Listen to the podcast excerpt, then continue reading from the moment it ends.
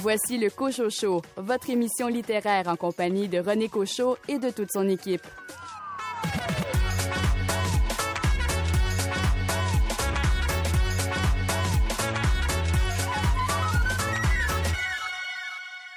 Ici René Cochot, bien heureux de vous retrouver à la barre de cette émission littéraire pour une nouvelle année. Au nom de toute l'équipe, nous vous souhaitons une belle année 2022 en espérant que nous chasserons bien évidemment cette fameuse pandémie une fois pour toutes. Pour entamer cette nouvelle année, nous vous proposons un tour d'horizon des livres publiés en 2021 par les auteurs et autrices de la région de l'Estrie. Et vous pourrez le constater, les publications ont été très nombreuses. Bonne émission!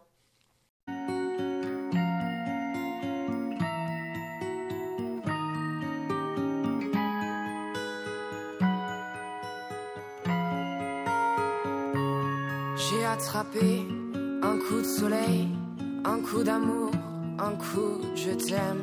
Je sais pas comment, faut que je me rappelle. Si c'est un rêve, t'es super belle. Je dors plus la nuit, je fais des voyages sur des bateaux qui font naufrage. Je te vois toute nue sur du satin et j'en dors plus. Viens me voir demain. Mais tu n'es pas là tant pis quand tu t'en vas. Je dors plus la nuit, mais tu n'es pas là. Et tu sais, j'ai envie d'aller là-bas, la fenêtre en face, et de visiter ton paradis. Je mets tes photos dans mes chansons et des voiliers dans ma maison. Je voulais me tirer, mais je me tire plus. Je vis à l'envers, j'aime plus ma rue. J'avais 100 ans, je me reconnais plus. J'aime plus les gens depuis que je t'ai vu. Je veux plus rêver, je voudrais que tu viennes me faire voler, me faire je t'aime. Mais tu n'es pas là. Et si je rêve, tant pis quand tu t'en vas dors plus la nuit. Mais tu n'es pas là. Et tu sais, j'ai envie d'aller là-bas, la fenêtre en face, et de visiter ton paradis. Ça y est, c'est sûr, faut que je me décide. Je vais faire le mur et je tombe dans le vide.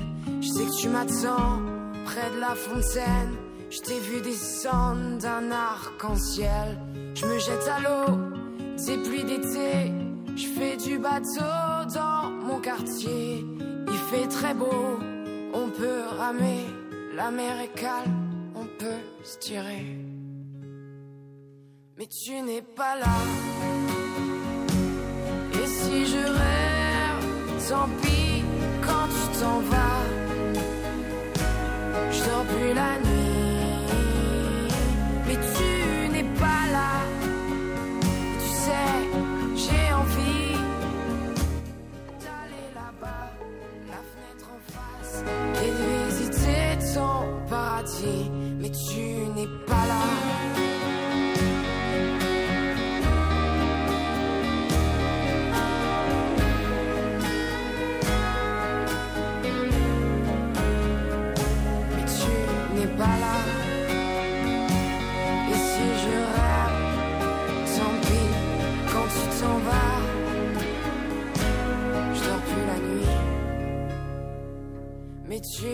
N'es pas là.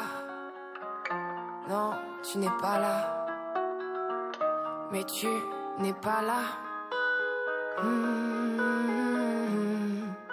hmm, tu n'es pas là. Non. Mais tu n'es pas là.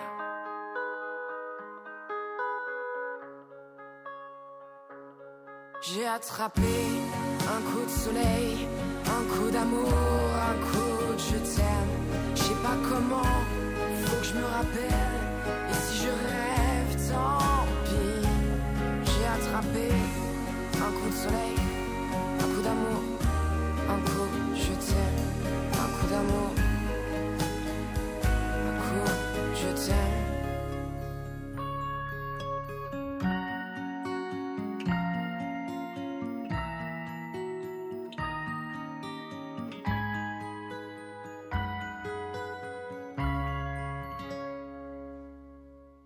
Le personnage de Alexandre Jobin, créé par l'auteur cherbourgois de romans policiers André Jacques, a mené une nouvelle enquête en 2021.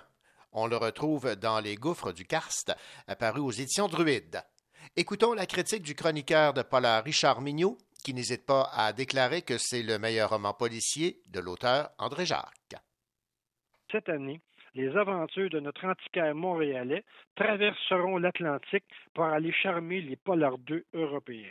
Trois ans après la sortie de ces femmes aux yeux cernés, André nous revient avec un titre étonnant, Les gouffres du karst, avec la promesse de nous faire voyager à la recherche des indices pour résoudre les crimes dont il s'occupe. Avec ce septième roman de la série, l'auteur nous transportera en Italie et en Croatie. Après les difficiles moments vécus dans sa dernière enquête et ses troubles de santé, Alexandre n'est pas dans sa meilleure forme. Déjà qu'il est relativement taciturne, les derniers mois lui pèsent énormément. Avec ses amis, il ne s'amuse plus autant.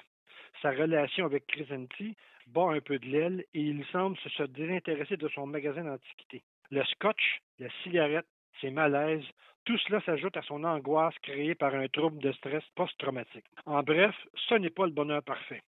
Au milieu de cette tournante personnelle, Alexandre reçoit un appel du colonel Arthur Coles, directeur des opérations du Service canadien du renseignement de sécurité, le SCRS. Le patron des services secrets lui apprend l'assassinat d'un ancien collègue dans l'armée canadienne, Ian Fitzgerald, recruté par le SCRS et assassiné pendant une enquête portant sur le trafic d'armes.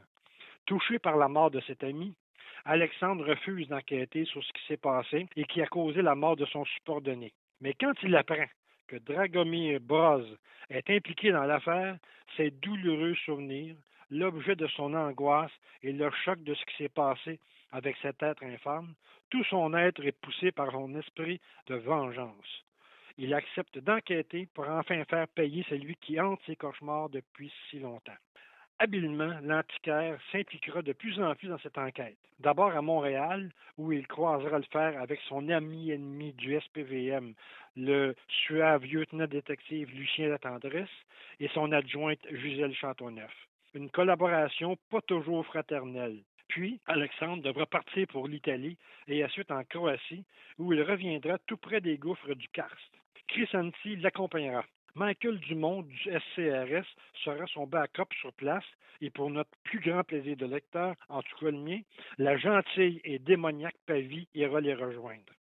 Juste sa seule présence est une promesse de beaucoup d'actions, on s'en doute bien. Du côté des méchants, le lecteur est bien servi.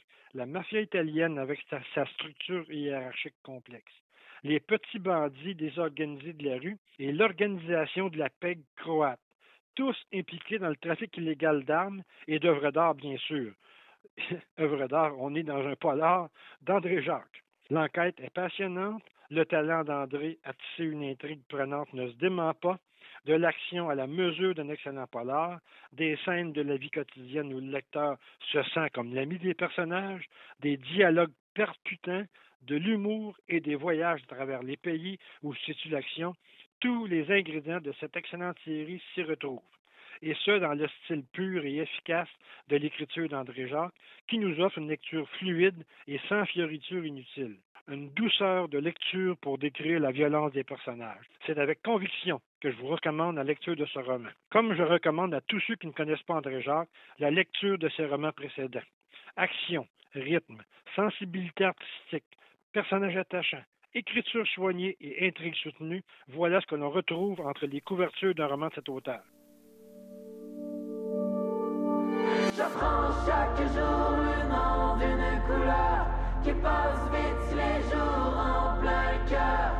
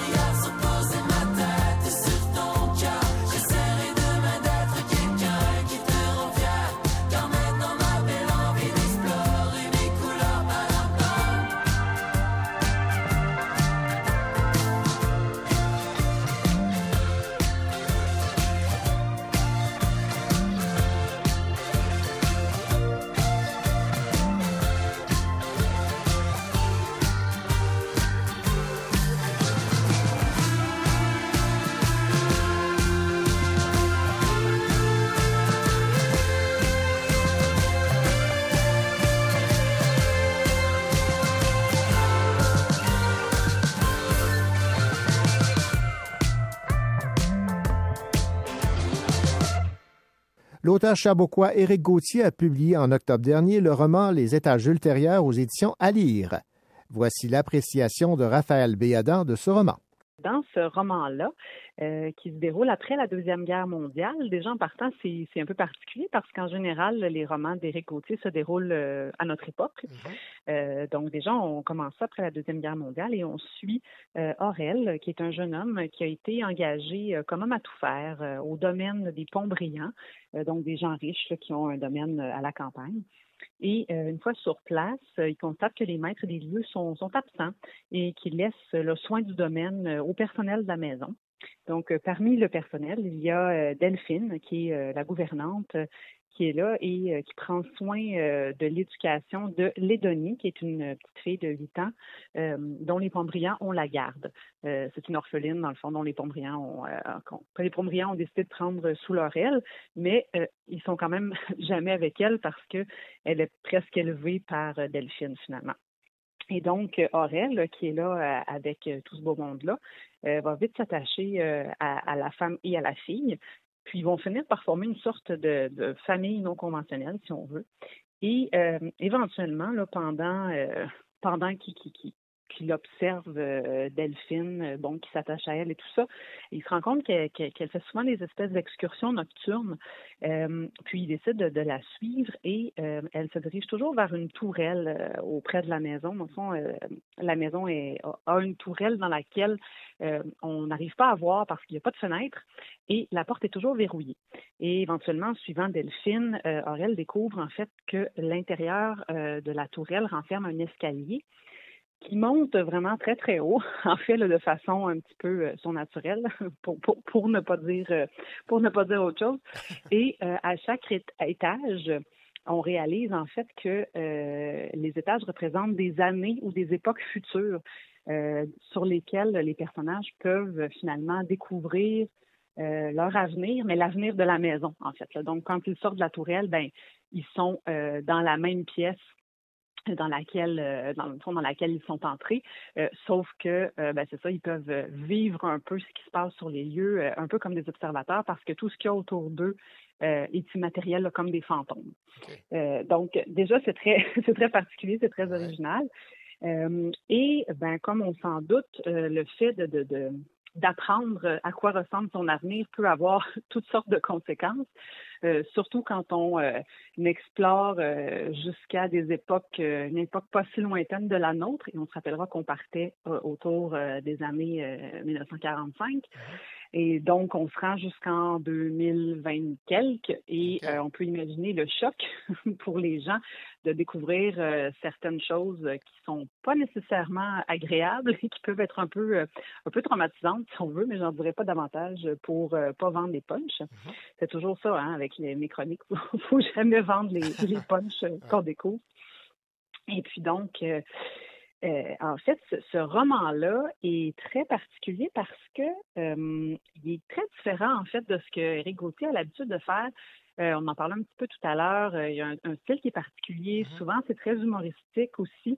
dans ce cas-ci, on retrouve pas d'humour vraiment. C'est plus sérieux, c'est plus c'est plus personnel, mais c'est quand même très prenant et très original aussi, comme comme je mentionnais.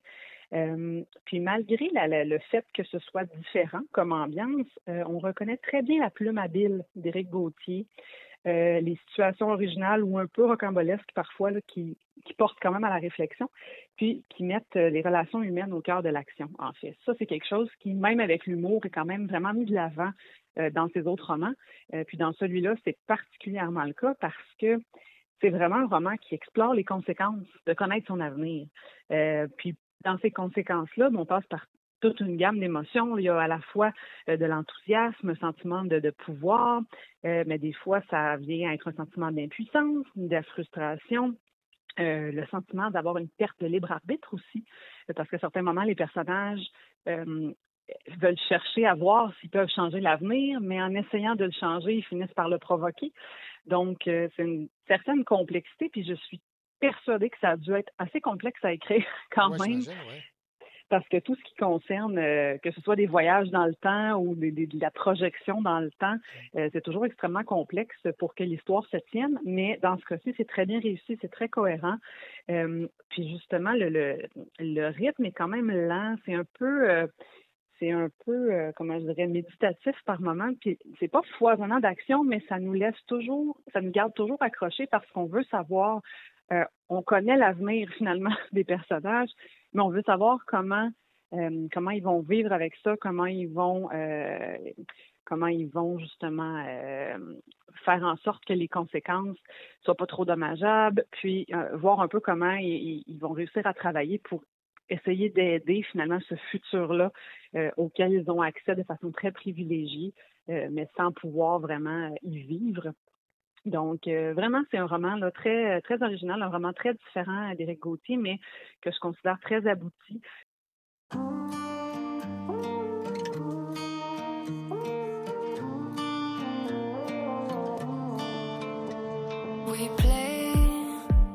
But all our games are making me pretend.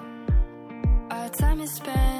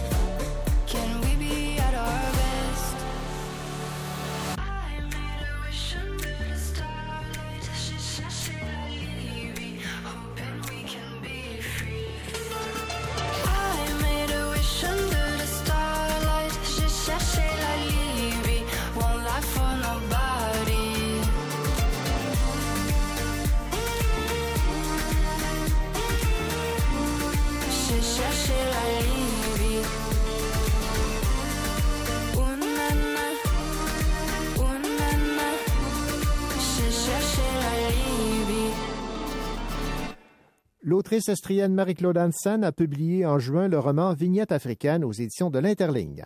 Le livre raconte l'enfance africaine d'une petite fille belge, Mathilde. Ce livre d'enfance de Mathilde relate en fait la propre enfance de l'autrice, Marie-Claude Hansen, qui a vécu ses premières années en Afrique. On l'écoute. c'est que ça fait des années, des années que j'entends des choses contre la colonisation, notamment la colonisation des Belges, en disant qu'ils ont du sang sur les mains, euh, qu'ils ont euh, vidé ce pays de sa substantifique moelle, qu'ils ont traité les Africains comme des esclaves. Et, et bien sûr, dans toute colonisation, il y a des exactions, mais ce n'était pas la norme. Et je voulais un petit peu remettre les choses en perspective. Je veux dire aussi que toute l'histoire n'est faite que de colonisation. Si on parle de la Belgique, la Belgique, depuis les Romains, n'a été que colonisée jusqu'en 1830. Euh, le, Québec euh, a colonisé les Amérindiens et ont été eux-mêmes colonisés par, par les Anglais. Donc, toute l'histoire n'est faite que de ça. Et qu'il faudrait qu'on mette les choses un peu en perspective quand on porte des jugements. D'où l'intérêt de lire euh, Vignette africaine. Maintenant, euh, le livre est présenté, comme je le mentionne, là, sous forme de, courtes vignettes qui brossent le, tableau de ce qui a été votre enfance au, Congo belge. Pourquoi cette forme? C'est vu par un enfant, c'est l'histoire d'un enfant. Alors au début, qu'est-ce qui fait l'enfant? Il arrive bébé, donc son monde évolue petit à petit. Donc les histoires commencent par des petites histoires qui s'agrandissent au fur et à mesure que Mathilde grandit et son territoire s'élargit, sa vue s'élargit elle a de plus en plus d'interactions avec des personnages, donc les histoires se complexifient au fur et à mesure de son évolution. Mhm. Et comme c'est un enfant, il y a beaucoup de rapports avec les animaux et avec la nature. Et d'ailleurs, euh, tout aux yeux de Mathilde paraît extraordinaire. La végétation, les animaux, les sorciers, pour ne nommer que ces trois, ces trois exemples, c'est ce qui ressort. Hein. Oui. ben oui, c'est son, son, monde. Et, et, et, la mère de Mathilde alors, adore les animaux. Et comme euh, ils vivent en, brousse, c'est-à-dire ils vivent pas dans une grande ville comme était euh, Léopoldville, Stade-des-Villes, Loabo, c'était des, grandes villes où les Européens vivaient un peu à pas mal à l'occidental. Elle, elle vit en brousse dans un tout petit patelin. Et donc, euh, autour, il n'y a que des villages africains. Et sa mère collectionne les animaux. Il y a une basse-cour, il y a chien, chat, perroquet, cochon. donc, il va même y avoir deux lionceaux. Mm-hmm. Donc, tout ça fait une ménagerie assez extraordinaire où chaque jour il se passe quelque chose. Et son petit camarade est, africain, donc il a à peu près son âge, et donc ils vont faire des frasques à deux. et euh, ben, on découvre toutes sortes d'animaux qui sont euh, propres évidemment au continent africain et même au Congo belge. On parle entre autres des antilopes euh, bongo en pyjama et les okapis qui sont mi-girafe et mi-zèbre. Euh, j'imagine que lorsque vous vous êtes replongé dans l'écriture de ces vignettes, vous vous êtes rappelé là, ces, ces rencontres avec ces animaux quand même assez exotiques. Non? Ah oui, oui, c'est, mais c'est extraordinaire. Imaginez, c'est, c'est aussi une enfance. j'ai vraiment eu la chance d'avoir une enfance hors du commun je ne m'en suis pas rendu compte, évidemment. Je m'en suis rendu compte une fois que je suis rentrée en Belgique, que j'ai vu euh, mes petits camarades euh, qui, avaient des enfances, comme on dit au Québec, plates entre l'école et la famille. On va dire ordinaire. ordinaire entre, entre l'école et la famille.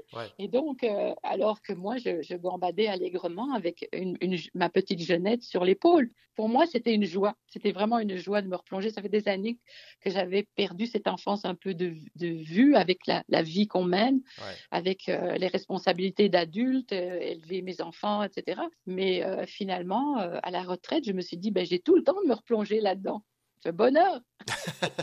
Et ce bonheur, euh, il était aussi accompagné de quelques frissons. Parlez-moi de, la présence des, serpents qui euh, euh, reviennent quand même à quelques reprises. Oui, c'est évident. C'est évident que la jungle est dangereuse hein, et que les serpents s'infiltrent partout, comme les insectes d'ailleurs. L'autre grand danger, les serpents, ça se voit parce que c'est quand même par exemple, je, raconte l'histoire avec une vipère cornue. Une vipère cornue, c'est très long, ça fait 1m50. Euh, c'est un gros, c'est une grosse bestiole. Mais les insectes qui rentraient partout et qui nous donnaient la malaria, qui nous donnaient euh, des maladies euh, dites tropicales, la mouche tsetse, etc.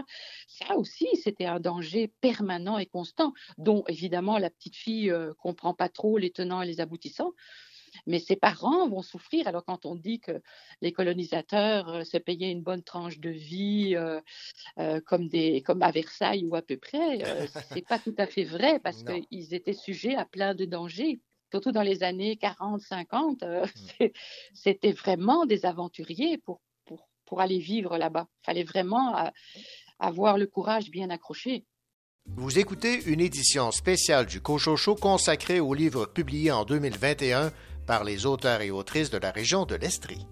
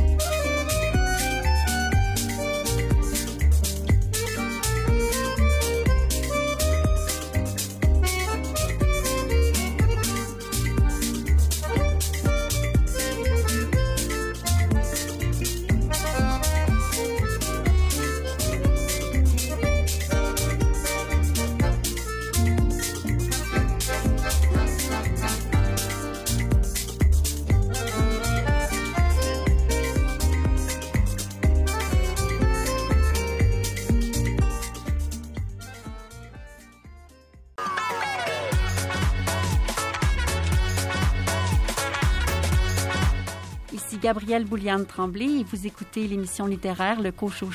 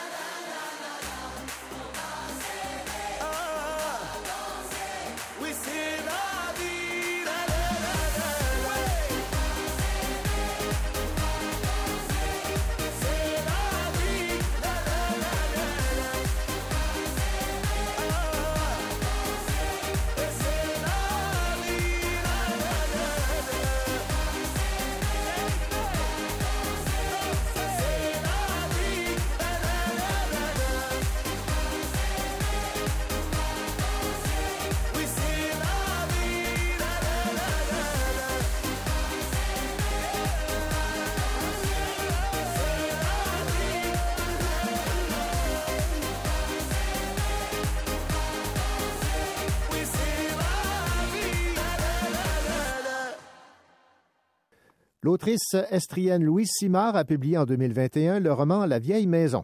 Écoutons Venise Landry commenter ce roman publié aux éditions Goélette.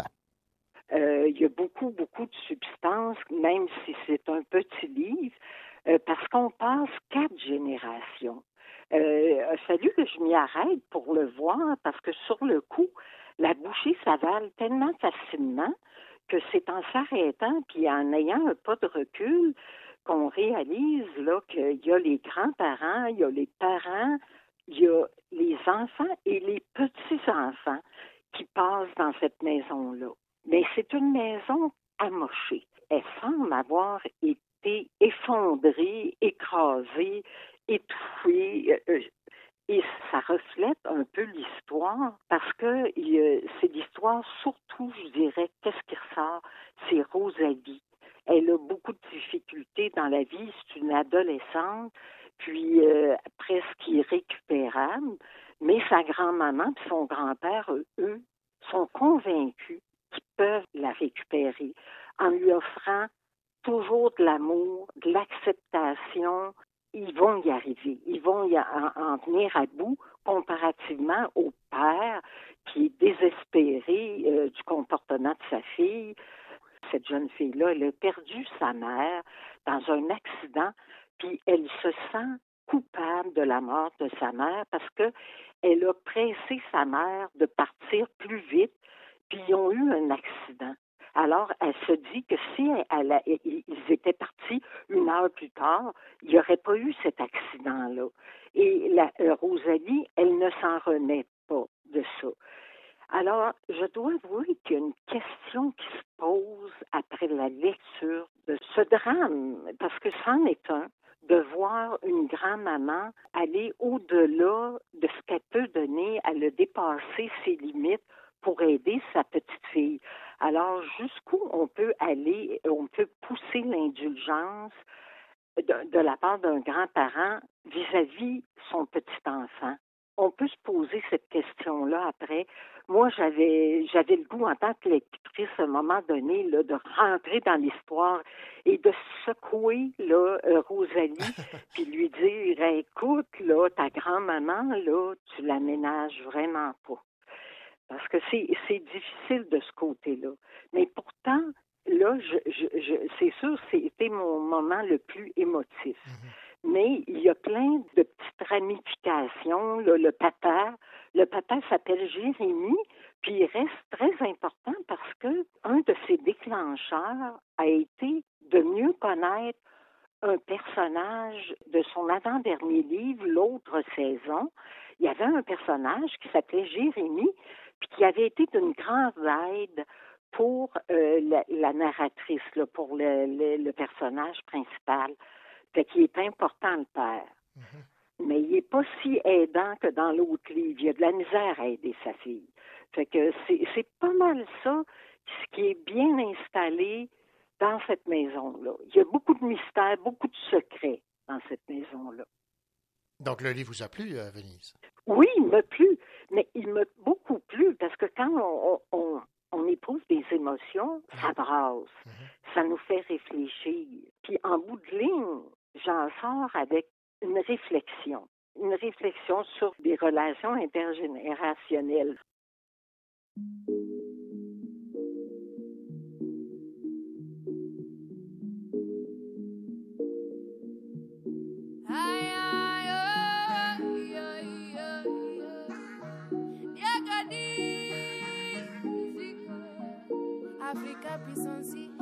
Je veux avoir le temps de t'aimer, sauf pas les étapes. Que tu me fasses briller et tu montres les contrastes. Comprends que je veux pas dans one night, me provoque pas, tu vas déclencher un fight. Comprends que je veux pas dans one night, me provoque pas, tu vas déclencher un fight. Je suis tranquille dans ma là qui stationne toute seule.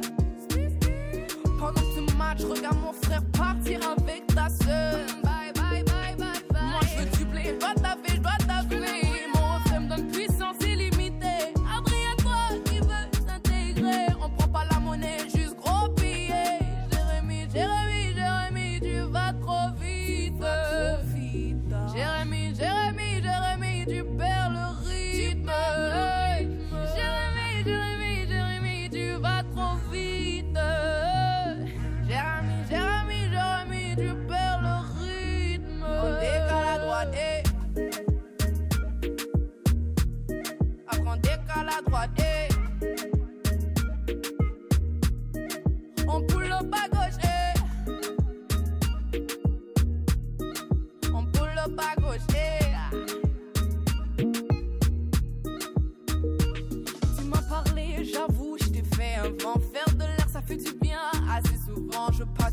Avec la plus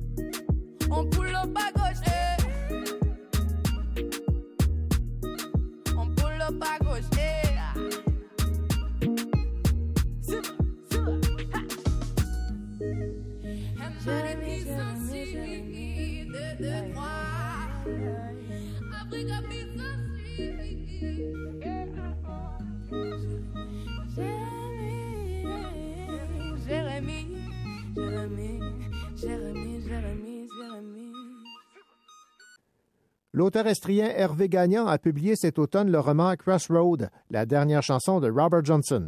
Hervé Gagnon propose un voyage dans l'univers de la musique et du delta du Mississippi dans ce nouveau roman.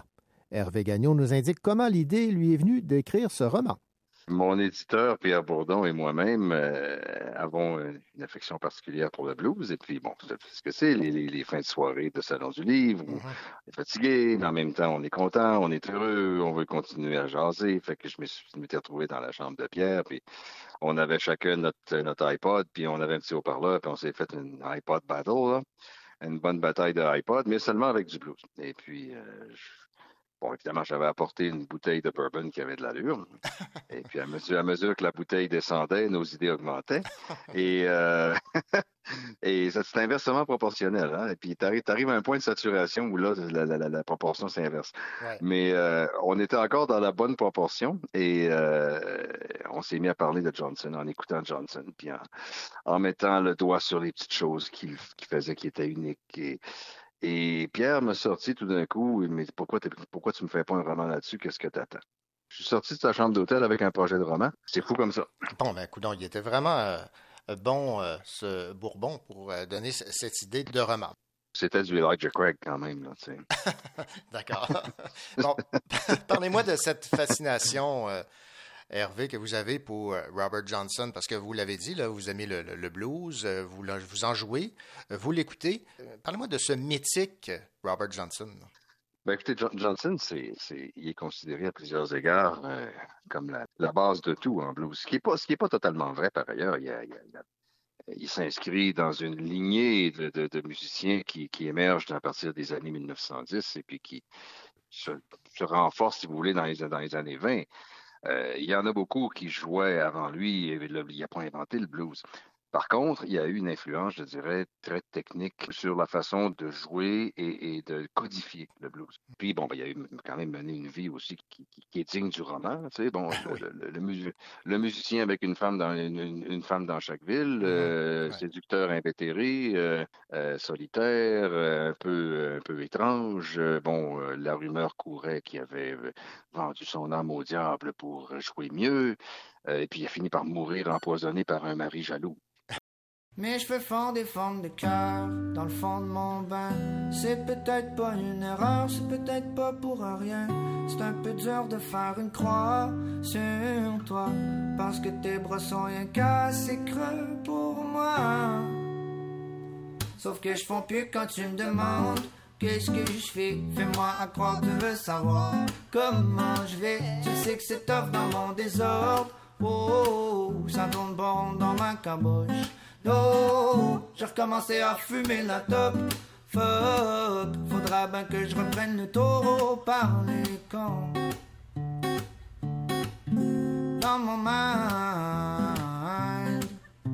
c'est pas à l'endroit. La ligne est mince,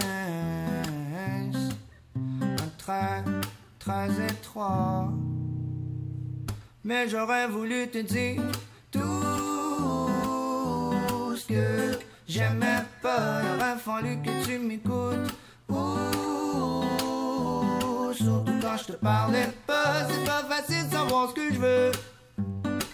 Quand je suis pas sûr de ce que je vaux. Moi je rêve plus à nous deux. Sauf quand je crève pour de la peau. Je vais me rappeler de ton numéro.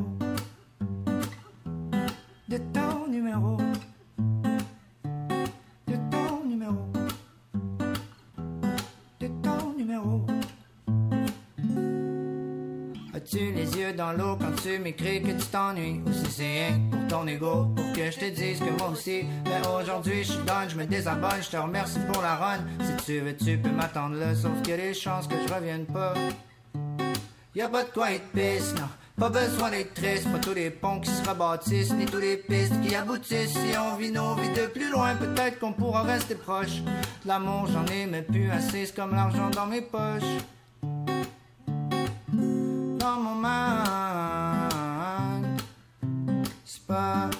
L'endroit. La ligne mince, un trait très étroit. Mais j'aurais voulu te dire tout ce que j'aimais pas. Il aurait fallu que tu m'écoutes. Surtout quand je parlais pas. C'est pas facile savoir ce que je veux. Quand je suis pas sûr de ce que je vaux.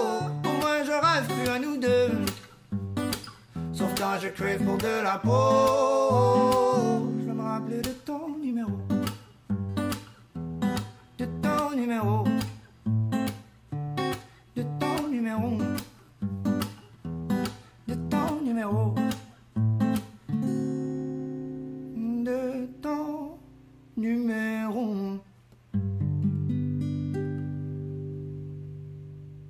L'auteur Jean-Philippe Martel a publié en février dernier le roman Les Sublimés, dont l'action se déroule à Sherbrooke. Écoutons Jean Bernier des éditions du Boréal nous résumer ce roman. Jean-Philippe Martel avait déjà fait paraître un premier roman comme des sentinelles à la mèche en 2012 et qui était autour un peu des mêmes thématiques et des mêmes personnages, mais ici c'est beaucoup plus ample. C'est pour moi un grand roman. Pour toutes sortes de raisons. Grand par la taille, c'est vraiment costaud. Grand par l'ambition, parce que Martel essaie vraiment de, de donner, d'expliquer l'essence même d'une génération, euh, d'un groupe d'amis qui suit depuis la fin du secondaire jusqu'à la quarantaine à peu près.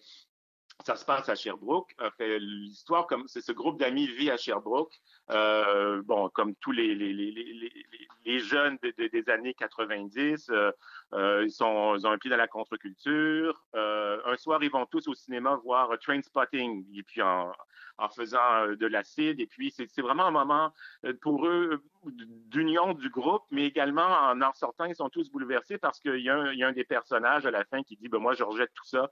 Je veux la belle vie, je veux, je veux, la grosse maison, je veux la, la, tondeuse, je veux la pelouse, et je veux plus cette vie d'errance de, de, et de bohème qui, est celle de notre jeunesse. Et le groupe est très divisé par rapport à, la finale de ce film. Et tout ce qui va arriver après reflète un peu ça. C'est-à-dire qu'ils ont leurs rêves, ils ont fait c'est,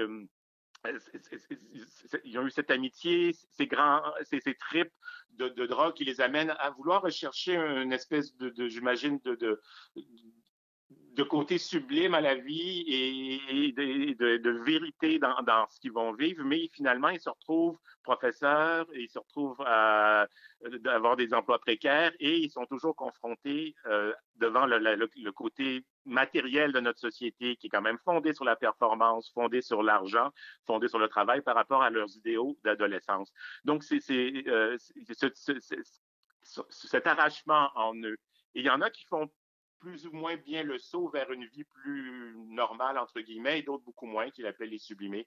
Vous verrez, c'est des gens qui ne réussissent pas à vivre avec les réalités euh, de la vie qu'on dit, entre guillemets, normale. Mais ce qui est merveilleux, c'est aussi, c'est très virtuose sur le plan de la narration. Il y a plusieurs narrateurs, il y a des sauts dans le temps, il y a des sauts dans l'espace, il y a aussi un des personnages qui, qui remémore l'arrivée des colons dans les cantons de l'Est euh, au début du 19e siècle, euh, où il y avait cette vérité dans le destin et dans, et dans la vie de ces gens-là et dans leurs objectifs euh, de vie qui, qui, qui le rend très nostalgique d'une certaine manière. Donc, tous ces jeunes un peu à la recherche de sens, souvent euh, regardent vers le passé pour euh, essayer de, trouver une fondation à, à, leur être et à, leur mal-être souvent. Donc, c'est vraiment un grand roman sur le plan aussi de la virtuosité narrative, cette façon de raconter avec beaucoup d'humour parfois. Il y a des personnages qui se retrouvent à devoir euh, expliquer ou défendre des propos que Jeannette Bertrand avait tenus sur la Charte des valeurs euh, mm. il y a quelques années. Donc, entre ses idéaux de jeunesse et, ce qu'il doit faire pour gagner sa vie, il y a, quand même un décalage qui euh, est traité avec beaucoup d'ironie parfois et de façon assez dramatique parfois aussi par Jean-Philippe Martel.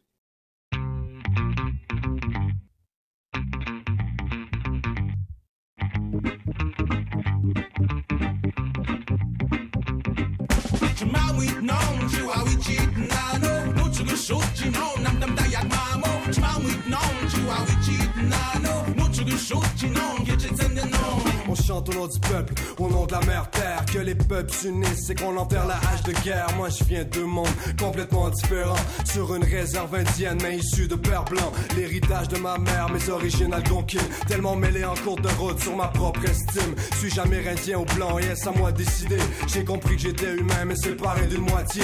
Y a un peuple qui me parle et qui me rapproche de la mère terre, pendant que de l'autre côté on me dit que je marche pas sur mes terres. Y a des milliards de gens donc des milliards de races. Puis le message, pas juste d'avoir une bizarre de face. On a plus de plumes ni de flèches, j'ai à courir sur des chevaux. On a le cœur internet, puis on mange McDo. On sort de la réalité, on ignore la vérité. Je récite la suite d'une histoire non terminée.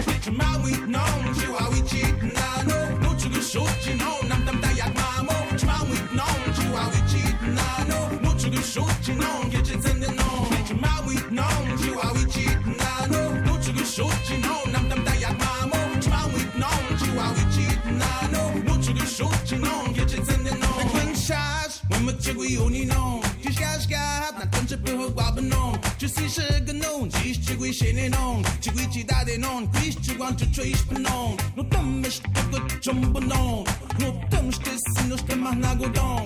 Ik ben nicht tut mag Jam kan nicht da die shag Bege do je quant ma hige no A chu ka bege do afta yang nicht im mono A chu ka bege do et yak chicken hita dano Bego do te quant ci squadre nano Bego do te quant ci nega ci godano na na Es gash gash nigga jigo non. Pumeche yak mu pesche tanon We mchigui ma wik non. Ma chigui na ni bunon Ma mute boyak no ke dachi ke bedagu no Samian Shawil, yeah man that's it Bigo Gana yo t'enamoré c'est le même shit, la même problématique D'être sauvage, une métaphore d'Abitibi à Côte-Nord Où on explore les territoires non, nano. Non, mamo. Nano نگینی دۆدانەیا و یاگۆیان نانیشنی تاپی تاویزی وێنانتاواکە یاگۆنی تایە مۆگۆ کیچی بشوا ماکی جۆجۆمی نانناکی گوهی نەگێنا.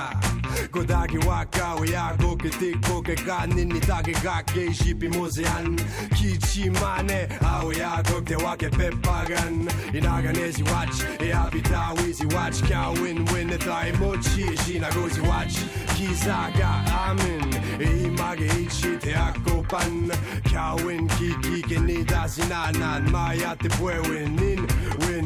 Ni tipa chimonan E ga mashe gishi chigade kadisogan Samian shawil, yeah man that's it. Bigo gana yo t'enamoré c'est le même shit La même problématique. D'être sauvage une métaphore d'Abitibi à Côte-Nord Où on explore les territoires Ma wit non, chiwa wichit nano Nuchigu shuchi non, nam tam dayak mamo Ma wit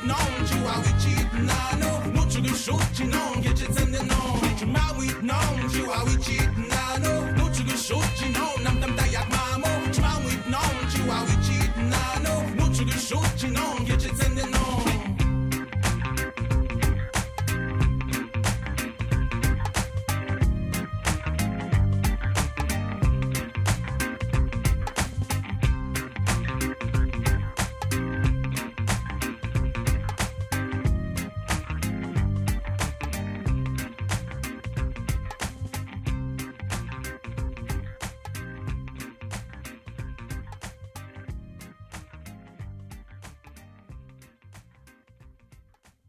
cours de la dernière année, Jean-François Letourneau a signé un premier roman qui célèbre le Nord, ses paysages, les gens qui l'habitent, ainsi que cette vie que nous voudrions transmettre intacte dans toute sa splendeur à ceux et celles qui viendront après nous. Son roman Le territoire sauvage de l'âme a été publié aux éditions du Boréal. Dans l'entrevue qu'il m'a accordée, Jean-François explique l'importance du territoire chez lui. Oui, un, ben, un peu comme tout ce que j'ai fait dans les dernières années. là. Mhm. Le territoire est vraiment comme une préoccupation euh, chez moi. Dans le roman, j'étais content parce que euh, cet intérêt envers la notion du territoire remonte à mes années d'enseignement à Coudjouac. C'est comme une façon aussi de boucler la boucle. Là. Euh, Coudjouac m'avait amené au territoire, puis euh, ben, dans le roman, j'ai pu un peu euh, rendre hommage, en fait, peut-être aux gens qui vivent là-bas, puis qui m'ont fait découvrir euh, ce qu'était le territoire. Bon, c'est un vaste territoire, le, Grand Nord. Euh, Comment euh, pourriez-vous résumer l'occupation du territoire par euh, ce peuple? Oui, ben chez les Inuits, ce qui m'avait marqué, un, c'est que le, le- le- rapport au territoire est tellement comme quotidien puis intégré dans la vie quotidienne que c'est pas un objet de réflexion. C'est pas quelque chose qui est intellectuel, c'est quelque chose qui est très concret, qui est ressenti. Puis euh, les gens n'ont pas besoin d'en parler. Le rapport au territoire transparaît dans leurs euh, activités quotidiennes, dans leur façon d'être, dans leur façon de, de voir la vie. Euh, fait que ça passait pas du tout par euh, un rapport intellectuel ou par une réflexion. Donc moi, ce côté-là très concret, ça m'avait happé. Je trouvais qu'il y avait quelque chose là qui, était intéressant pour l'écrivain, mais aussi pour l'enseignant que j'étais et que je suis toujours. Là. Parce que des fois, on peut partir dans des notions très abstraites, un peu se perdre dans ces abstractions-là, mais là, voir les gens à Coudjouac vivre avec euh, le territoire comme ça, comme au quotidien, de façon tout à fait normale, sans même y penser, ça, ça m'avait intrigué. Puis après ça, ce que j'avais compris en, en séjournant là-bas pendant quatre ans quand même, puis en vivant avec les gens, puis en côtoyant les élèves au quotidien, c'est que, contrairement à ce que je pensais, le territoire, c'est pas juste la nature, mais c'est peut-être surtout la façon que les communautés humaines habitent les paysages, habitent cette nature-là. Et la nuance, bon, peut-être la nuance peut paraître peu concrète, mais moi, ça, ça m'avait vraiment marqué parce que, bon, des fois, du sud, on peut rêver aux grands espaces euh, vierges, à la toundra du nord ou à la forêt boréale vierge, on voudrait que la nature reste la, la plus intacte possible. Mais à travers l'idée du territoire, c'est aussi, ben, la nature n'est pas, ne restera pas intacte. Euh, elle est plutôt vivante, elle change, elle est transformée, elle se transforme elle-même. Et, et là, ça, je trouvais ça vraiment intéressant parce que ça ramenait non plus euh, la communauté humaine à l'extérieur de la nature, puis on la regarde euh, comme une nature morte, justement, mais plutôt comme ça replace l'humain au cœur de la vie. Et ça, ça m'avait marqué parce que je reviens à cette idée-là, les gens vivent avec ça au quotidien, mais sans y réfléchir.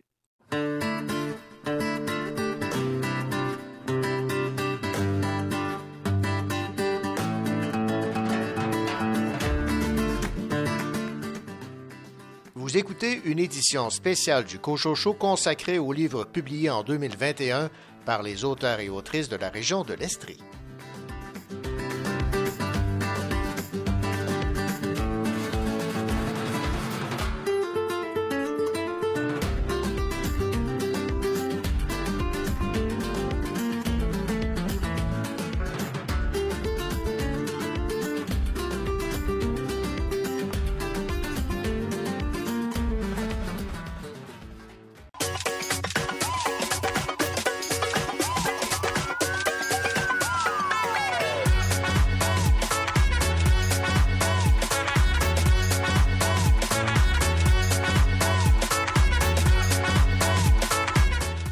Voici la deuxième heure du Cochocho.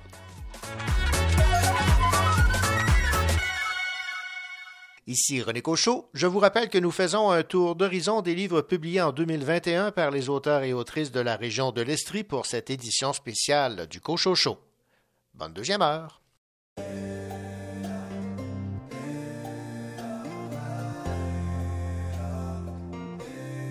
Qu'est-ce qu'on attend pour vivre? Qu'est-ce qu'on attend pour vriller?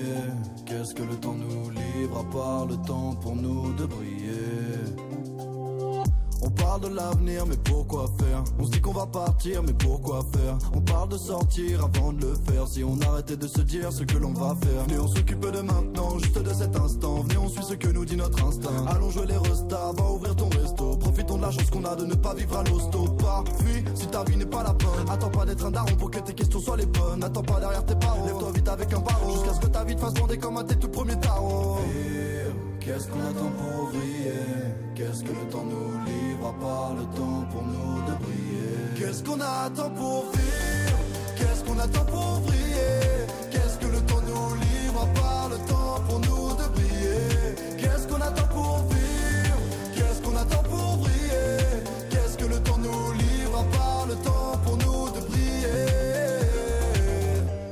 du temps à faire la même chose que lui. Je perds du temps à faire la même chose que toi. On perd du temps à vouloir faire comme celui qui rêverait peut-être de faire la même chose que moi. Plus rien n'est important si on est validé par les notes. Et on gagnerait du temps si on regardait pas les autres. S'il y avait pas tous ces gens, est-ce qu'on n'aurait pas fait les choses autrement? Est-ce qu'on se ment? Et viens, on va prendre la route, on prend la job. On avait dit qu'on ferait tout pour faire le job. Les souvenirs de plus tard, je les veux maintenant. Le regret sera brutal s'il y a pas d'avant.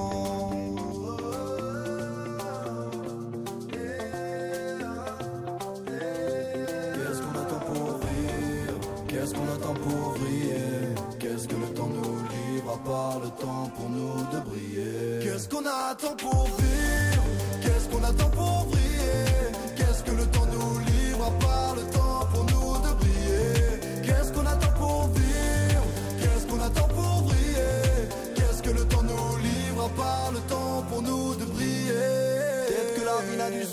Que si tu la vois comme l'essentiel. Faites que la vie nous encense que de bons souvenirs avant d'aller dans le ciel. Peut-être que la vie n'a du sens que si tu la vois comme l'essentiel. Faites que la vie nous encense que de bons souvenirs avant d'aller dans le ciel. Qu'est-ce qu'on attend pour vivre Qu'est-ce qu'on attend pour briller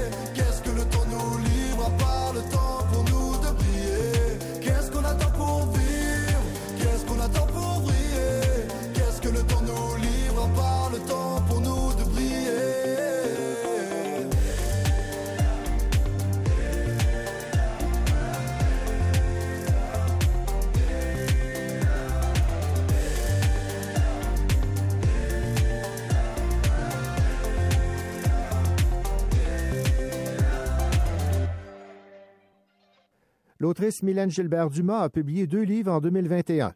Trop, c'est comme pas assez, réflexion sur l'argent aux éditions de l'Homme. Dans ce livre, Mylène Gilbert-Dumas nous invite à revoir nos habitudes quotidiennes, à remettre en question notre rapport à la consommation et à effectuer un virage en douceur vers une décroissance individuelle. Elle a également publié le roman Noël à Kinscraft, un conte de Noël pour adultes.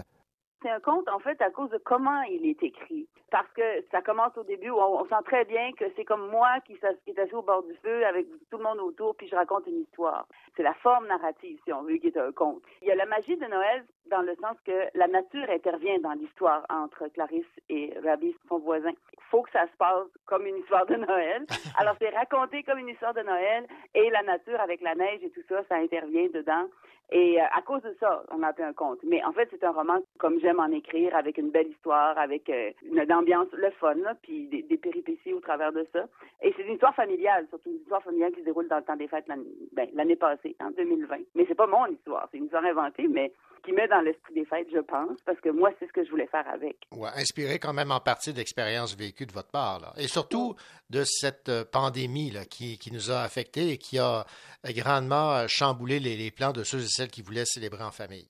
Oui, c'est ça. Ben moi, j'aime remplir ma maison dans le temps des fêtes. Tu sais, ça arrive à chaque année, je fais un- un- plusieurs parties dans, dans, dans le temps des fêtes. Puis là, l'année passée, avec, euh, on pouvait faire des parties, après ça on pouvait en faire deux, après ça on pouvait plus en faire. Ben, il y avait, il y avait tout ce stress là autour. Ah, J'ai commencé le roman le 1er décembre parce que ça, bon, on imaginait bien qu'on se verrait pas dans le temps des fêtes. Puis je m'étais dit, c'est pas vrai que je vais passer des fêtes plates. Alors je me suis fait des fêtes le fun dans mon livre.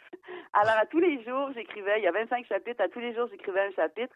Donc on suit les, les aventures de mes personnages, mais en même temps que nous, on vivait les choses, hein, parce que toutes les choses qu'on apprenait, euh, qui changeaient, les règles qui changeaient, les règles sanitaires et tout ça, euh, ben, ben, ça paraît dans le livre, mais c'est pas la trame du livre, c'est comme juste le fond, le bruit d'écho dans le fond, où que, parce que l'important, c'est Clarisse qui essaie d'organiser un réveillon de Noël pour sa grosse famille, parce qu'elle a six enfants, puis euh, puis il y a son père qui vit à côté, puis c'est c'était c'était pas facile à organiser. Alors c'est assez rigolo aussi par bout là, parce que faut, maintenant on peut en rire. Quand on était dedans, on la trouvait pas drôle, mais maintenant on, maintenant on peut bien rire de ça. Puis oui, en fait, c'est c'est les, les bon évidemment moi mes voisins c'est des, des Syriens, puis Ouais. euh, pour moi, c'est devenu, euh, c'est- rentré dans ma vie en même temps que la pandémie, parce que mes voisins étaient bien mal pris quand tout a été fermé tout d'un coup. Leur français était pas très bon, alors ils sont rentrés dans ma vie, puis on s'est mis à les aider, puis bon, ben toute cette culture-là est rentrée au travers de ça. J'ai pris un prof d'arabe, puis là, tout le monde me racontait des, autant mes voisins que mon prof d'arabe me racontaient des histoires. Alors, je suis partie avec ces morceaux-là, et j'ai placé ça dans notre culture à nous. Alors, le voisin de Clarisse, c'est un Syrien qui vit des aventures comme celles que me racontent mes, voisins. Et, euh, et c'est ça. Alors, ça donne un roman, euh, un, roman qui, bon, il y a une touche très personnelle. C'est le fait que que les, les Syriens sont rentrés dans ma vie comme je les ai fait rentrer un peu dans la vie de, de, de Clarisse. Mais, euh, mais l'histoire de Clarisse, elle est très personnelle parce que parce qu'elle a une grosse famille, puis euh, une grosse famille comme dans l'ancien temps, c'est pas c'était pas nécessairement voulu. Alors elle, elle, fait du mieux qu'elle peut avec ce que la vie lui a donné. Et, euh, et j'aime j'aime sa, sa, sa grande force et sa grande ouverture. Je, je lui ai donné un peu pro probablement de moi aussi cette grande ouverture là parce que on a eu beaucoup de Syriens qui sont arrivés dans les dernières années on n'a pas tendance à ouvrir beaucoup nos portes à ça, alors qu'en en, moi, avec la pandémie, on, nous, ça nous a fait plaisir de les aider. Puis je voulais que ça rentre dans le roman, ça, cette, euh, cette ouverture, toute cette découverte-là. Euh, moi, quand j'ai beaucoup, beaucoup de travail, je, je m'inquiète pas pour le souper. Je sais que ma voisine va venir me porter à souper. Alors, euh, c'est, c'est cette, cette familiarité-là, ce grand accueil-là, ils sont, ils sont extrêmement généreux. C'est, c'est culturel. Alors, ça me fait plaisir de les aider. Je, je reçois bien plus que que que ce que je leur donne, puis ça me permet de, de créer à partir de ça.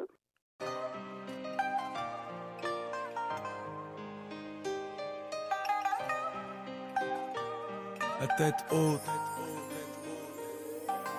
Tellement de mal à être fidèle à mes pensées. Mon rapide fait réfléchir pétasse pas pour aller danser. J'ai pas de temps à dépenser, à écouter ce qu'ils peuvent dire. Ils peuvent m'haïr, ils peuvent aller chier au pire. Ils peuvent rire, pour nous c'est plus qu'une histoire de prestige. On rédige ici pour ceux qui restent real. Tant qu'ils respirent, le mal s'infiltre tout doucement chaque jour. Un peu plus comme un secret de famille, histoire d'attouchement. Toujours injuste, je rime, rien de spécial. Je te parle de real life, comprends que je fais le mal. Give me le mic, je te parle de la vie de même. Comme on sait, simplement de façon simple. Pour les chants, peu importe le genre qui ont l'écran de ce monde pour les chantes, les singes aux ailes brûlées qui font preuve de persévérance, la tête haute. Personnellement, j'ai saisi mes chances, mélanger à mélanger, idées noires et nuits blanches, lunettes fumée noire et fumée blanche.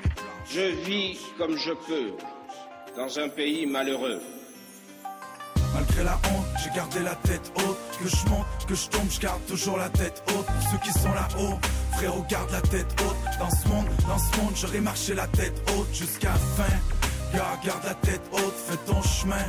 Girl, garde la tête haute, laisse-toi pas mener par les autres. Fils, garde la tête haute, malgré les haters. Keep your head up. J'expérimente, je tente, l'expérience rentre. Je pense que tu peux apprendre, mais prends-moi pas comme exemple. Je donne mon avis, non des conseils. pas un modèle à suivre, mais tant mieux si ça te concerne. Ou si je te motive, je remercie amis et connaissances. Je suis reconnaissant depuis l'adolescence, au moins reconnaissant. Moi j'ai des rêves à réaliser. La tête contaminée, briller dans l'ombre, c'est une réalité. Plusieurs ont pas cru en nous ou croyaient qu'on allait se planter. Jusqu'au bout, pour les jeunes comme nous, je suis pas prêt de changer, enchanté de te connaître si tu croises mon chemin. J'ai tenté de rester honnête, pris entre le mal et le bien. Vu que dans vie j'apprends chaque jour, je me dois d'être attentif. J'ai des fautes de parcours, mais je toujours authentique. Je garde la tête froide devant les fans et les Kodak. Je garde la tête haute malgré les obstacles. Sans liberté vraie et sans un certain honneur, je ne puis vivre. Voilà l'idée que je me fais de mon métier. Malgré la honte, j'ai gardé la tête haute. Que je monte, que je tombe, je garde toujours la tête haute. Ceux qui sont là-haut, frérot, garde la tête haute. Dans ce monde, dans ce monde, j'aurais marché la tête haute jusqu'à fin. Girl, garde la tête haute, fais ton chemin. Girl, garde la tête haute, laisse-toi pas mener par les autres. Fils, garde la tête haute, malgré les haters. Keep your head up. Je vous dis, je vous dis, gardez-en le souvenir, mais gardez l'espoir aussi.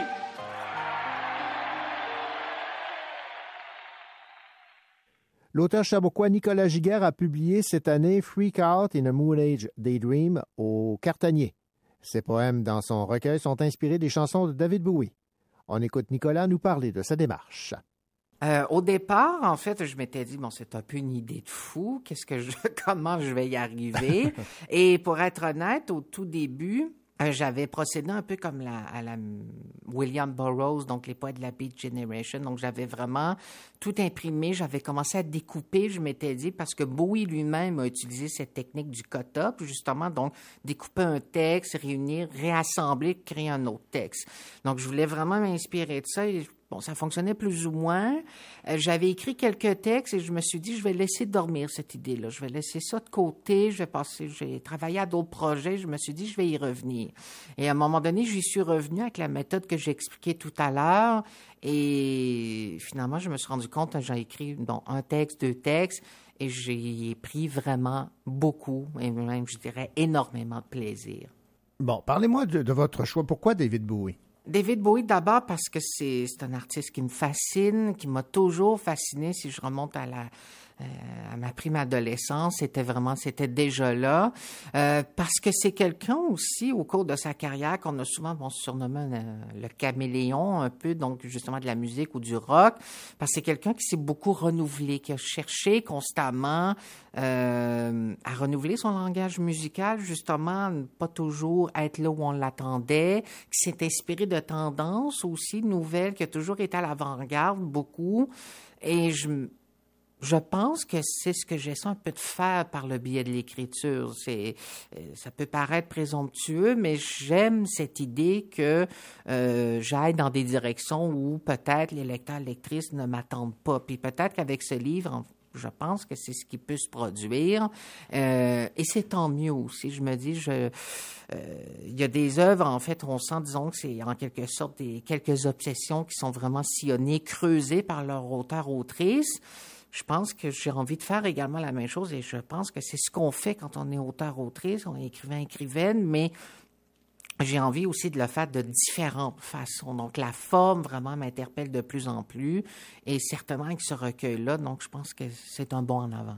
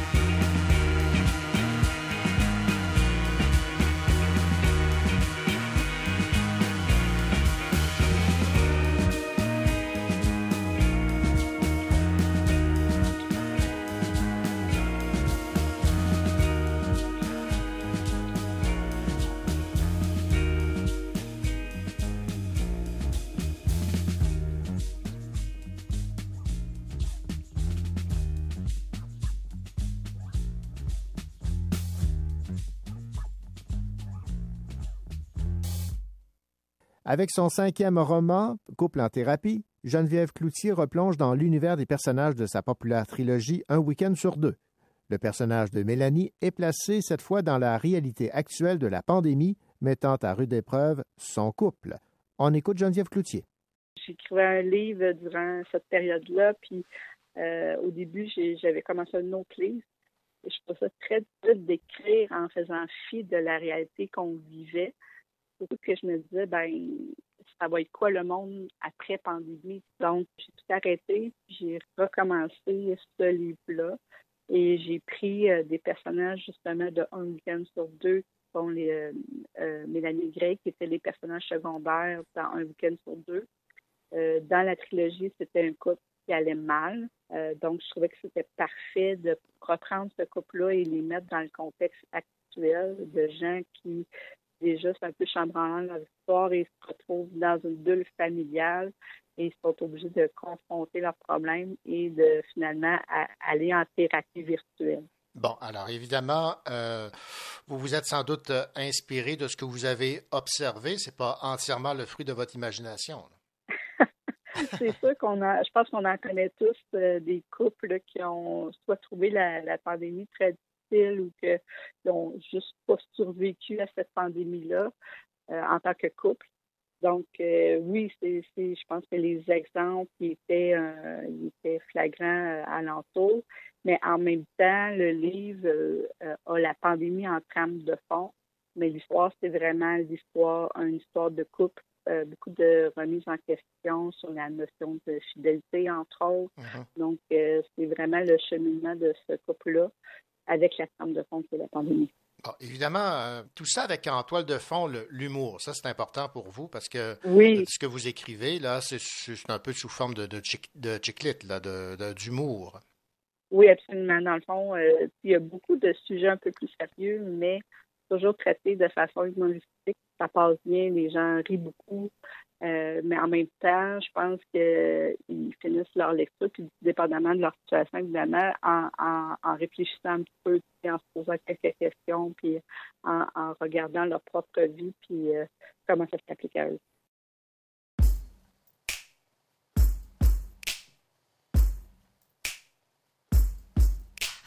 J'ai l'air sage si tu savais je ne le suis pas.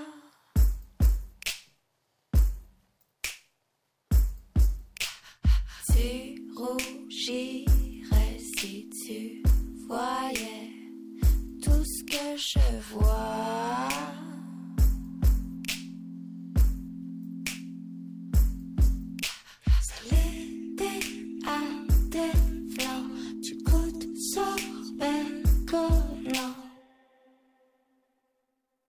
Dis-moi, je crois.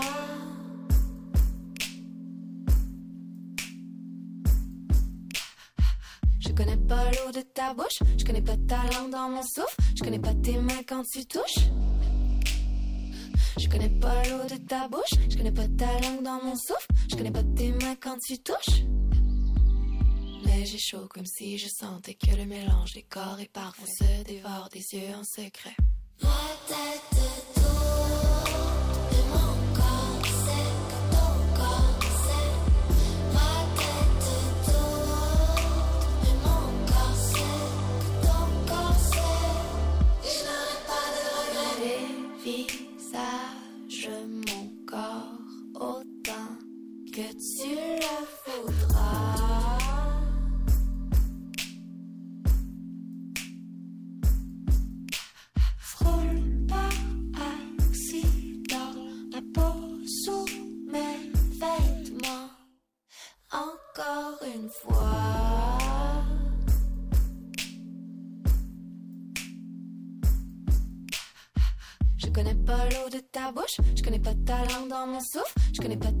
48 touches. Je connais pas l'eau de ta bouche, je connais pas ta langue dans mon souffle, je connais pas tes mains quand tu touches. Tête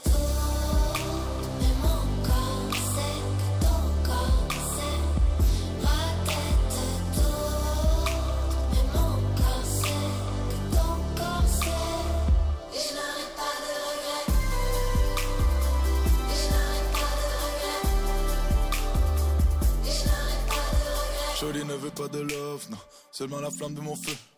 Jody ne veut pas de love, non, seulement me ride comme un surf. Jody ne cherche pas de héros, Jody ne cherche pas Romeo. Oh, ever ride avec le devil, ever ride avec le devil. Appel au secours, chance droit vers ses courbes. Elle me dit tais-toi écoute, penche-toi et good.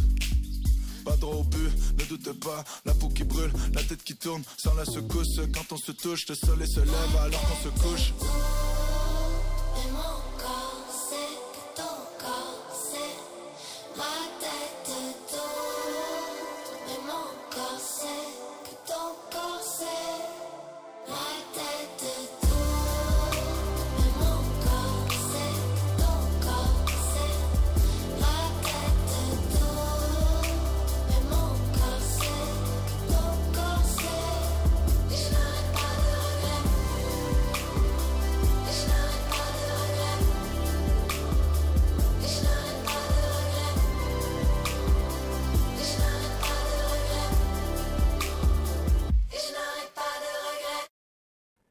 Véronique Drouin a publié en 2021 le tome 4 de la série jeunesse Crave chez les Malins. La prolifique autrice a également publié Détox, un roman d'horreur dont le récit est planté au cœur d'un paradis terrestre qui se transforme en enfer littéralement. Voici l'appréciation de ce roman Détox de Raphaël Béadan. Si vous aviez lu Rivière au cerf blanc, vous savez que euh, ça, ça a traumatisé un peu de, les gens qui, qui allaient faire du camping. Euh, ben là, Véronique Drouin récidive avec euh, l'intention de traumatiser les gens qui s'en vont dans le sud. bon, je, je pense pas que c'est nécessairement son intention, mais euh, ça sert bien le propos en tout cas. Euh, donc, dans ce roman-là, on suit Anaïs euh, qui est euh, une jeune photographe qui passe une période difficile, euh, puis euh, bon, euh, elle sait pas trop euh, où elle en est. il s'est passé des trucs difficiles dans sa vie, puis elle se fait solliciter par une amie pour aller prendre des images publicitaires d'un nouveau concept de tout inclus dans le sud. Dans le fond, cette amie-là a des amis qui ont rénové un, vieux complexe désaffecté pour en faire un lieu de ressourcement. Euh, donc, un endroit là, avec euh, de la méditation, euh, du yoga, des, des, des cérémonies et tout ça. Bon, elle est un peu perplexe, mais bon, elle décide d'y aller pour se changer les idées, pour pouvoir aller prendre des belles photos. Puis, bon, elle se dit que ça va lui faire du bien, mais elle n'est pas toujours convaincue. Puis, bon, elle arrive là-bas, puis elle se rend compte assez rapidement que... dans le fond, le- le- le- l'endroit a l'air accueillant, mais il y a une partie du complexe qui n'est pas encore rénovée. Fait qu'il y a encore une partie désaffectée tout proche.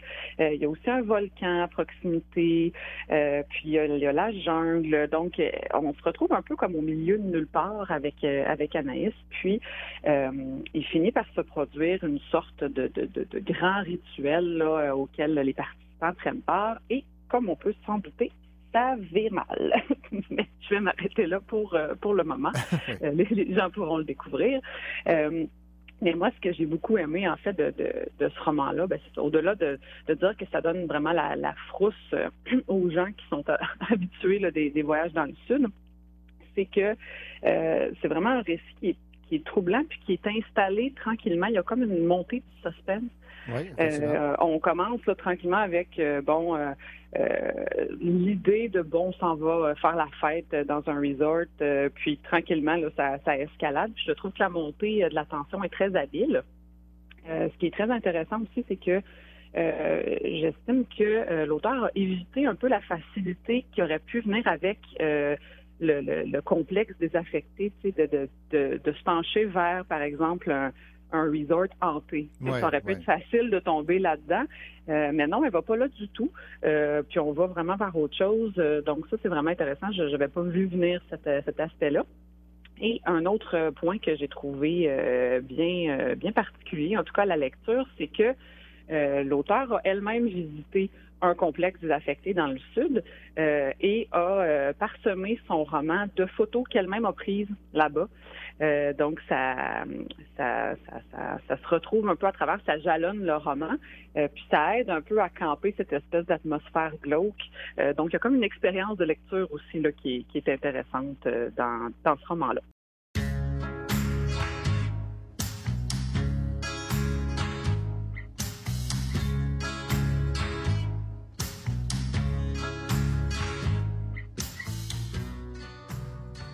Vous écoutez une édition spéciale du Cochocho consacrée aux livres publiés en 2021 par les auteurs et autrices de la région de l'Estrie.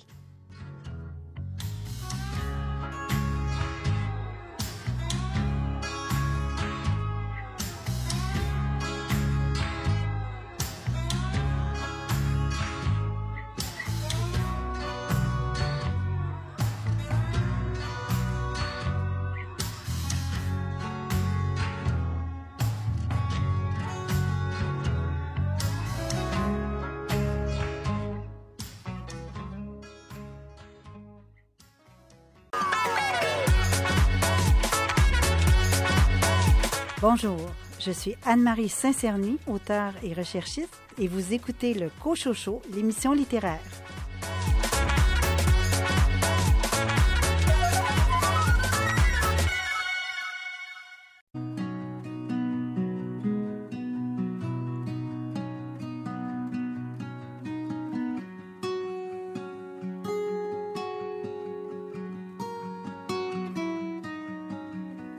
Grandir quelque part par un pur hasard dans une petite ville tranquille, sans feu et sans gloire, entre deux boulevards quelque part sur une île docile. Je me demande encore si j'ai une destinée. Et je me demande jusqu'où je suis, d'où je suis né.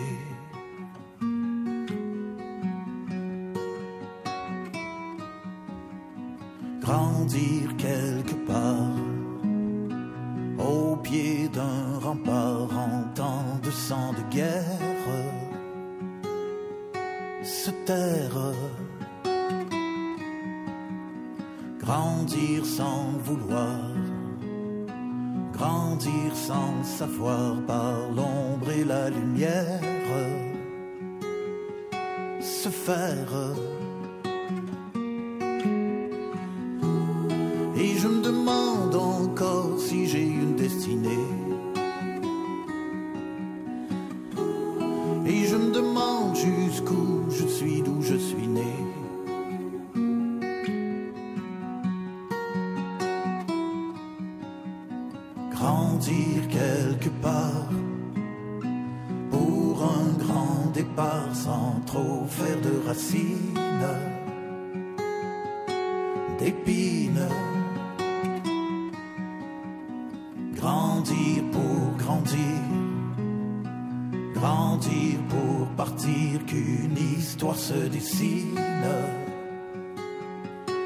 s'affirme.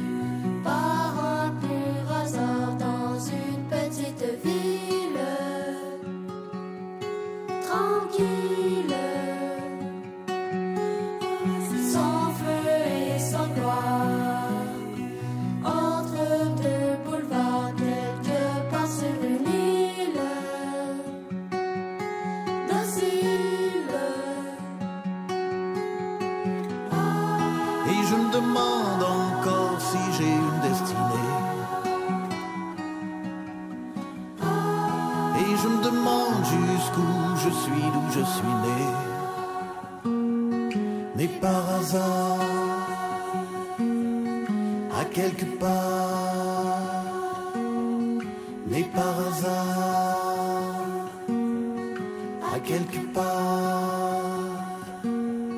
À quelque part.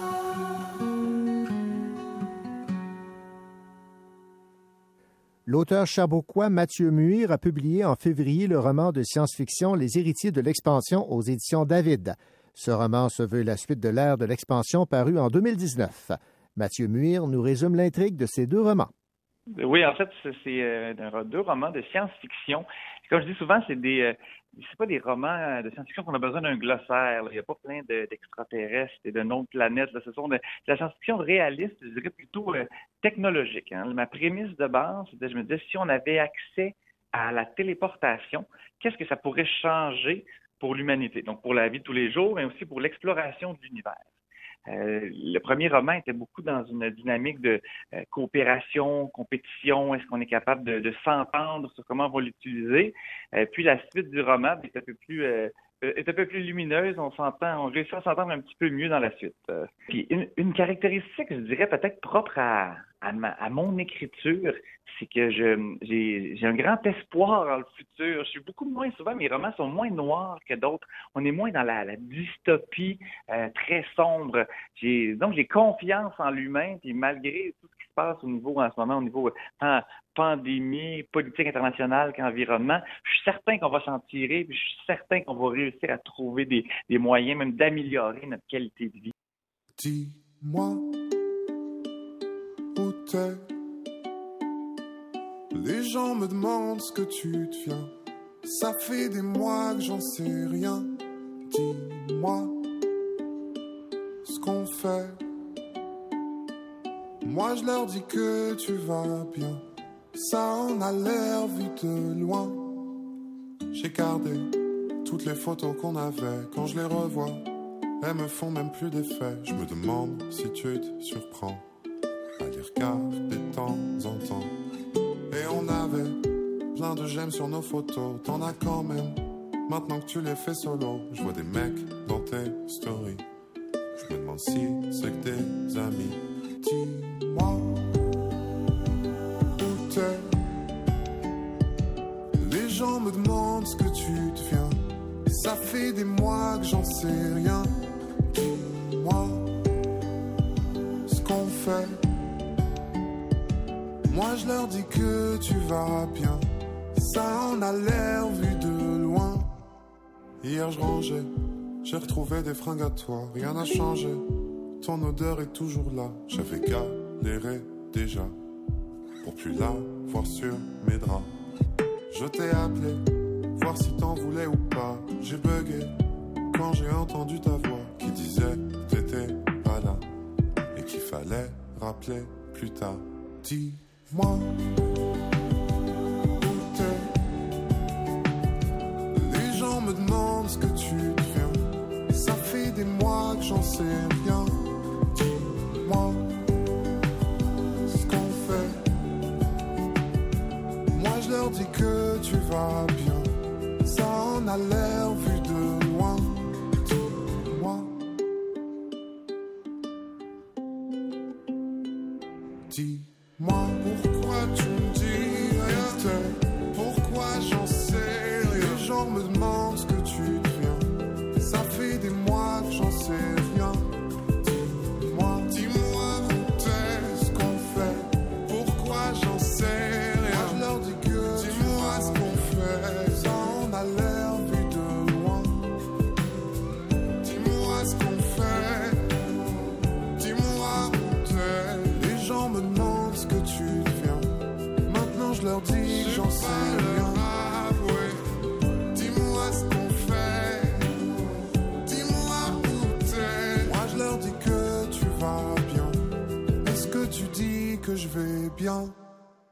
Après Des Régines et des hommes, l'autrice estrienne Julie Mire Bisaillon a publié le roman Des femmes et des bières chez Urtubise.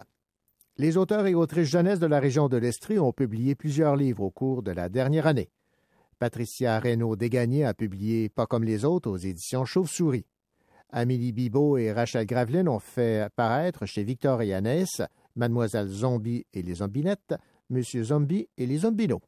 Rachel Graveline a également lancé le roman Antise 2, La Furie. Dans le premier tome, on avait Xavier qui euh, emménageait avec sa famille dans le village de Cap-Lunaire.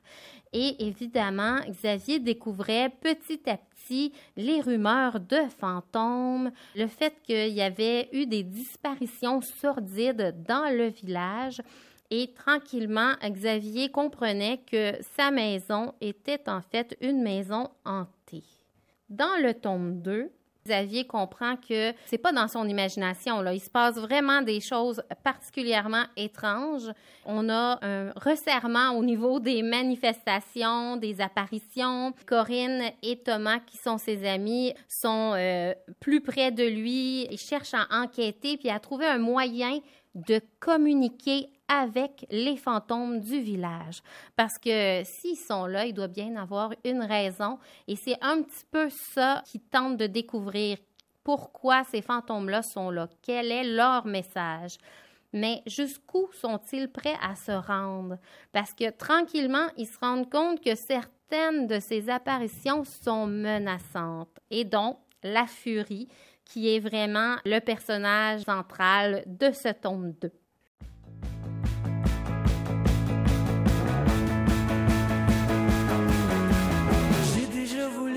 L'étoile dans la piscine.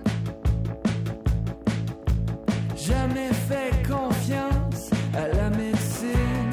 Comme toi, j'aurais fait n'importe quoi pour avoir une éternelle gueule de bois. J'ai longtemps cru vouloir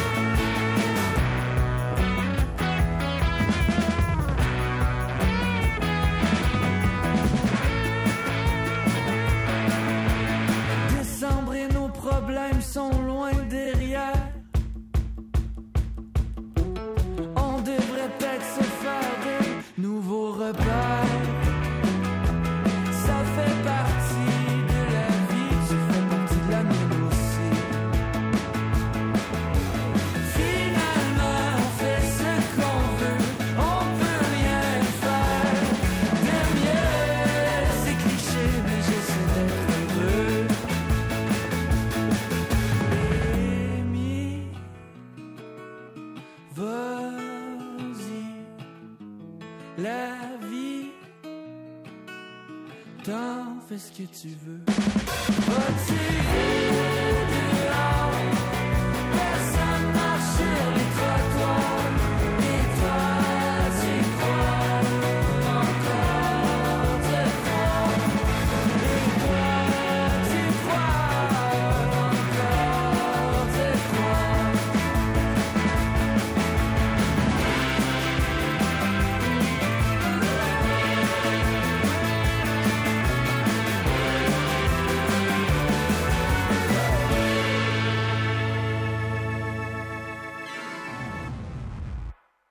L'un des plus célèbres slams de David Goudreau, J'en appelle à la poésie, a été illustré et publié en 2021. Le livre illustré par Laurent Pinabel est publié dans la collection Les Grandes Voix par les éditions Les 400 coups. Et si on écoutait la version J'en appelle à la poésie que l'on retrouve sur l'album Le Nouveau Matériel de David Goudreau?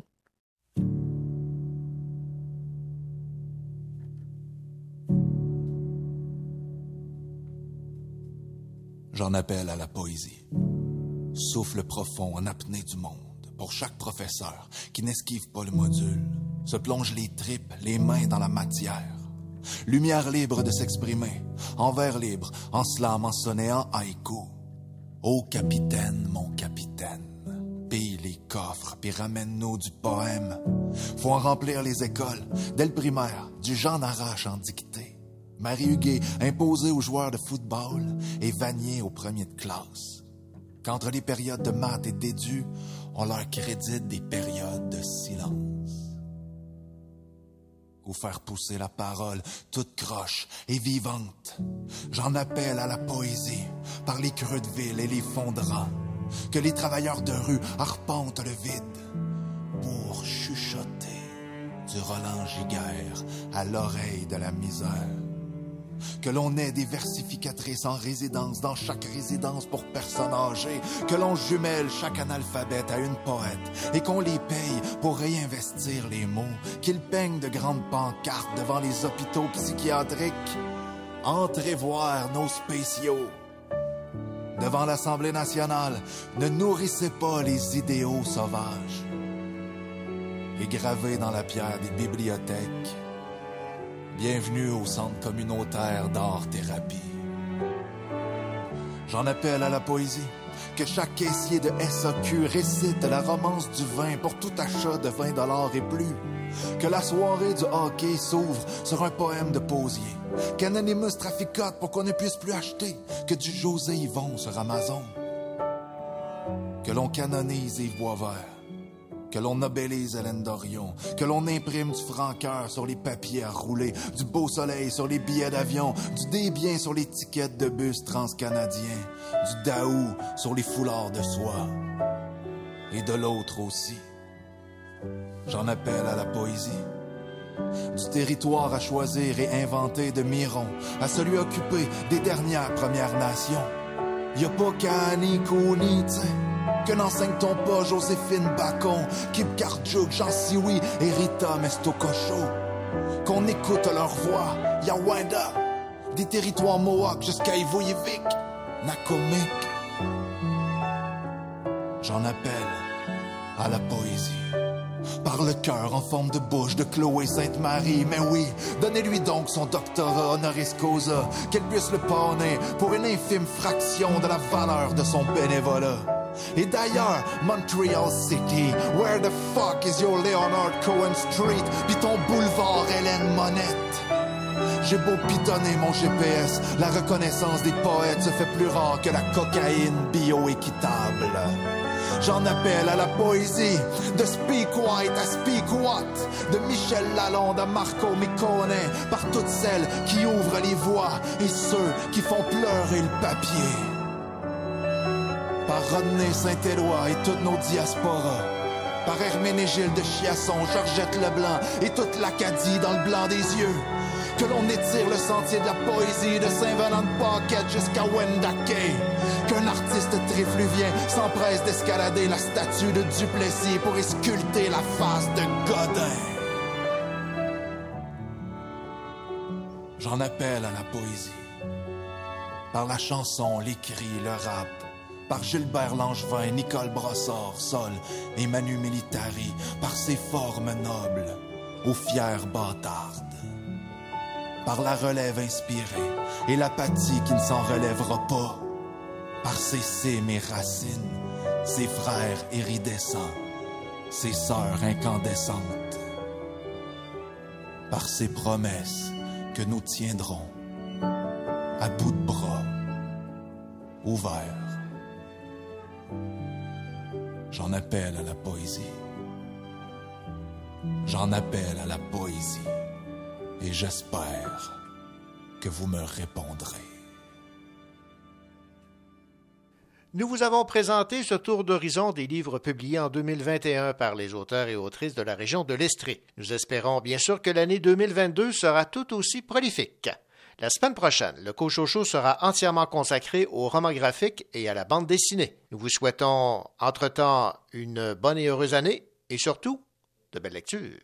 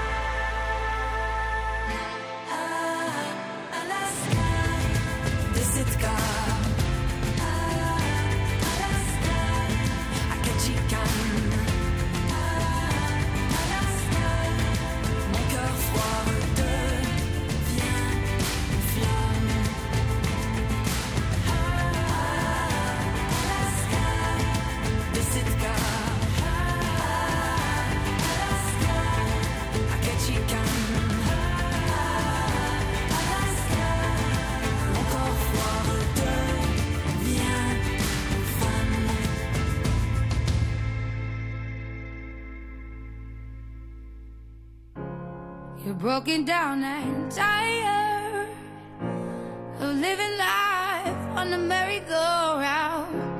And you can't find out.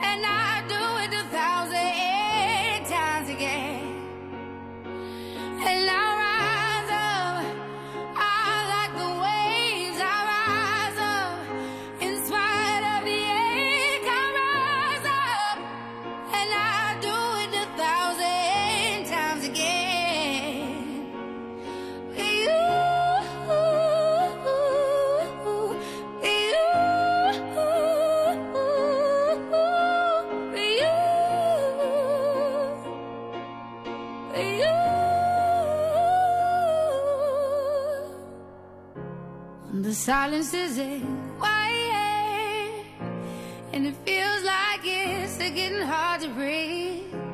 And I know you feel like dying But I promise we'll take the world to its feet.